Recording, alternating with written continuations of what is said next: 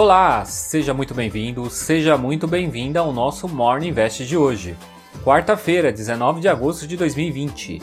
Eu sou o Sidney Lima, especialista em investimentos, e venho apresentar os destaques do mercado financeiro para você começar o dia bem informado. Depois da tempestade vem a bonança. Guedes acenou dizendo que está tudo bem e ainda acrescentou que ele e o presidente da República têm mútua confiança um no outro e os investidores como ficaram? Eufóricos, fazendo a bolsa ultrapassar os 102 mil pontos. O dia terminou com apenas 4 ações das 75 que compõem o índice Ibovespa no vermelho. Logo hoje, o Ibovespa iniciará os trabalhos aos 102.065 pontos. A alta de ontem foi de 2,48%. O destaque foi para a Magazine Luiza, principalmente após apresentar os números do segundo trimestre de 2020 com as vendas pela internet crescendo 182%. E não foi só isso, teve crescimento inclusive nas lojas físicas, um aumento de 25%, mesmo estando com 36% em média das lojas fechadas. Fora que também o seu aplicativo tem cerca de 30 milhões de acessos ativos mensais. E com isso, os investidores da Magalu ficaram muito felizes e os papéis chegaram a bater quase 10% de alta. O IGPM avançou 2,34 na segunda prévia de agosto, após ter aumentado 2,02 na segunda prévia de julho. De acordo com os dados divulgados pela Fundação Getúlio Vargas, no acumulado de 12 meses está em 12,58.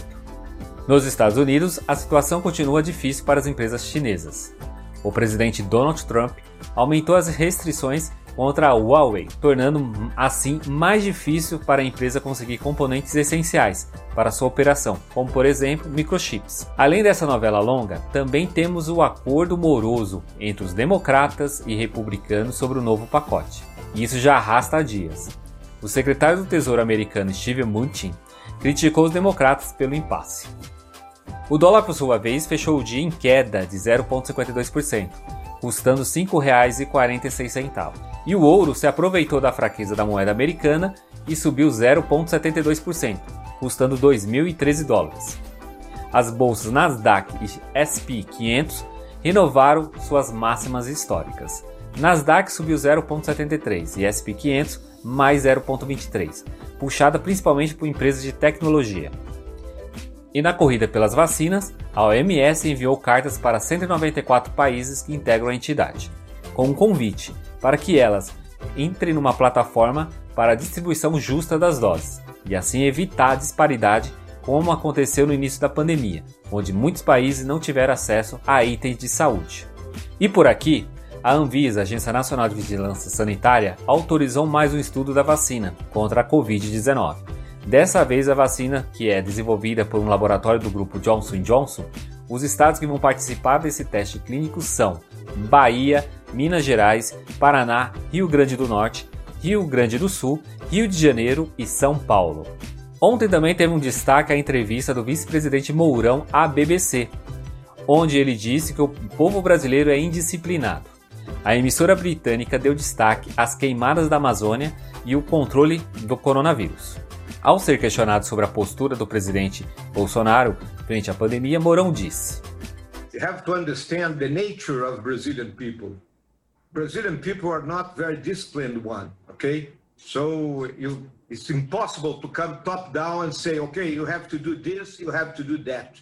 Even uh, governments, local governments, and uh, the, the mayors of the main cities, they had a lot of difficulties to keep people in their homes. We have a lot of shanty towns in our main towns, so it's not easy to keep a social distance in this.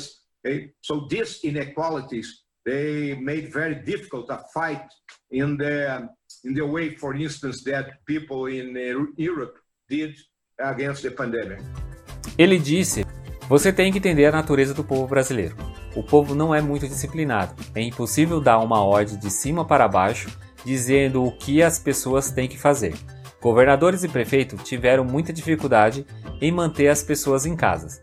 Temos muitas favelas nas grandes cidades então é difícil manter as pessoas em casa. Essa desigualdade complica o combate da pandemia, como ocorreu na Europa. O mercado de juros futuros, o DI para janeiro de 2022, fechou o dia 2,68, DI para janeiro de 2023 a 3,87, DI para janeiro 2025 a 5,69. Já o índice do fundos imobiliários IFIX subiu 0,24, cotado a R$ 2.755. A maior alta foi do fundo imobiliário progressivo BBFI 11, subindo 4,55, e a maior baixa foi do fundo imobiliário BM Brascan Lages Corporativa, caindo 2,35%.